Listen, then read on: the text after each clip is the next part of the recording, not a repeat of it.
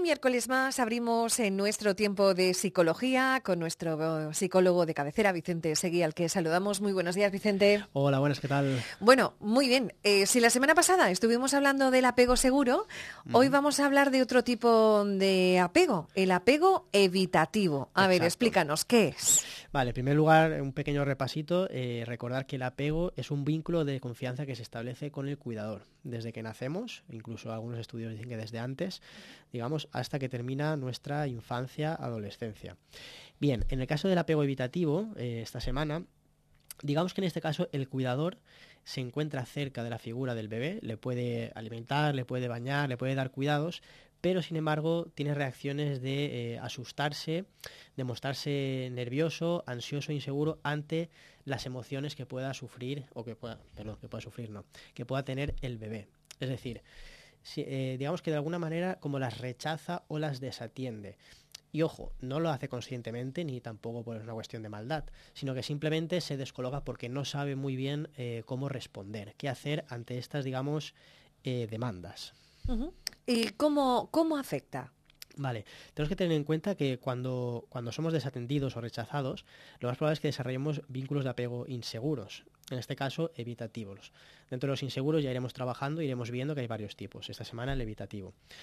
Digamos que el apego evitativo es de alguna manera una forma de dependencia cargada de angustia y de ambivalencias por parte de la persona. Es decir, este bebé, este niño o esta niña eh, crecerá, digamos, con teniendo relaciones eh, con sus amigos, con su pareja, que serán como muy ambivalentes, ¿vale? Con muchas inseguridades. Sin embargo, eh, una de las características principales de estas personas es que se resultan prácticamente incapaces de expresar sus emociones. Son muy, muy inexpresivos. Pero no solo de expresarlas, sino también a veces incluso de sentirlas, o más bien dicho, identificarlas. Es decir, sí que está sintiendo, porque realmente la parte de, la, de, sentir sí que está ahí, pero no saben muy bien o exactamente qué es lo que están sintiendo, ni tampoco pues ponerle nombre o desarrollar lo que sería eh, el cuidado de la emoción. Entonces, digamos que desarrollan que creyendo, acaban, desarrollando una, una, idea que es que dicen al no mostrar mis emociones o minimizando lo que siento, me protejo contra... Son más duros. Sí, exacto. Pero en realidad lo que hace es, volverles más débiles.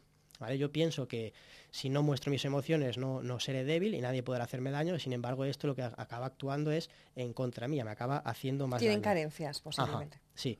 Sin embargo sí que es verdad que puede ser que tengan un, autoconcepto de sí mismos positivo y también eh, pueden No son conscientes. Exacto no son conscientes de ello, son, digamos, tienen un autoconcepto positivo de sí mismos y resultan bastante pragmáticos y bastante resolutivos. Es decir, al no, al eliminar la parte emocional, por decirlo de alguna manera, de, la vida, son personas muy resolutivas y que van mucho a lo práctico.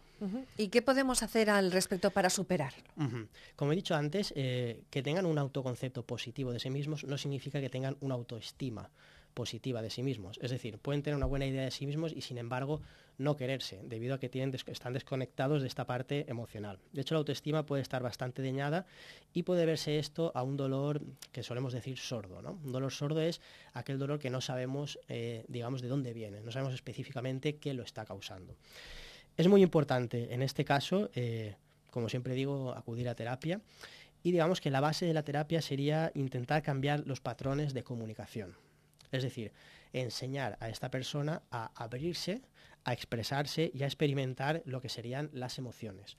Y ojo, esto no es nada fácil, de hecho es bastante difícil, pero este sería el patrón principal de la terapia. Uno de los primeros pasos, ¿no? Ajá. Aprender, eh, digamos, a decir cómo me siento, tanto las emociones agradables como las emociones desagradables, y a partir de ahí poder ir expresando y tras eso ir cambiando de alguna manera los vínculos y el tipo de apego que tenemos en las diferentes relaciones. Y Vicente, eh, la gente que nos está escuchando y que quiera ponerse en contacto contigo, ¿qué es lo que debe hacer?